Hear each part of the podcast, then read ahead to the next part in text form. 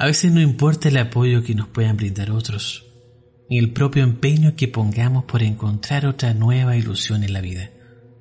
Hay instantes en que es imposible ser fuertes y poder hacer uso de fortalezas en medio de una crisis. Bienvenidos a Bienestar para el Alma.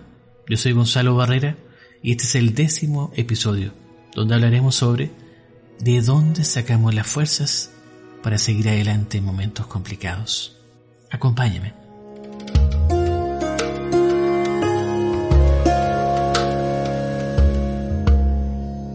Para algunos es cuestión de fe, para otros es aquella palabra que está tan de moda en los últimos tiempos que se llama resiliencia. Un importante neurólogo decía que el secreto de nuestra fuerza está en nuestros deseos y esta última competencia es la que nos clarifica qué queremos y qué esperamos de la vida lo que nos lleva a menudo a seguir avanzando. Sin embargo, admitámoslo, no siempre es fácil encontrar propósitos cuando lo único que sentimos es de motivación o falta de ánimo.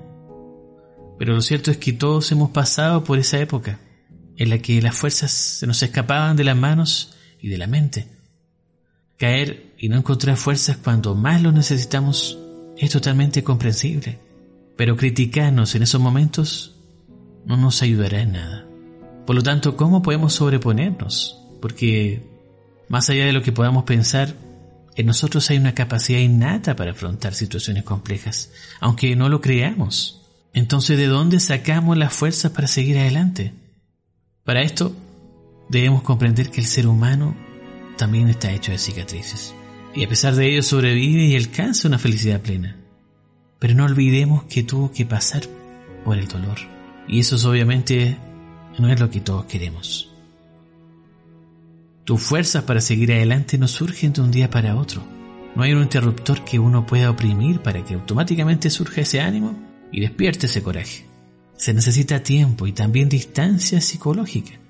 Ahora bien, ¿para qué me va a servir esto? ¿O en qué consiste?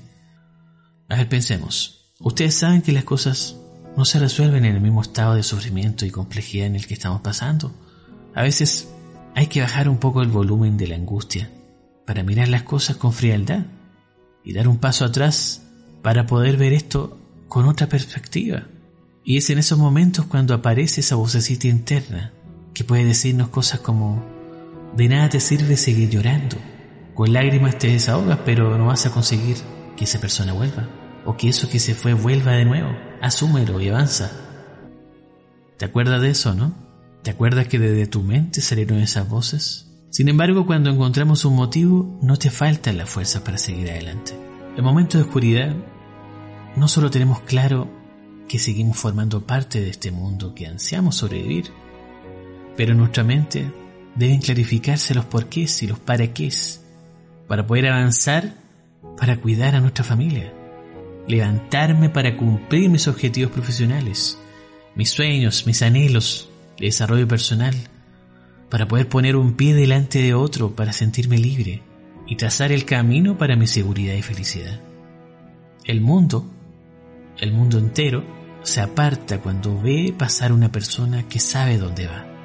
Y esa debe ser nuestra actitud. Muchas gracias por escucharme, espero que puedan compartir este podcast con quienes ustedes sientan que les puede ayudar y nos vemos en otro episodio más de Bienestar para el Alma.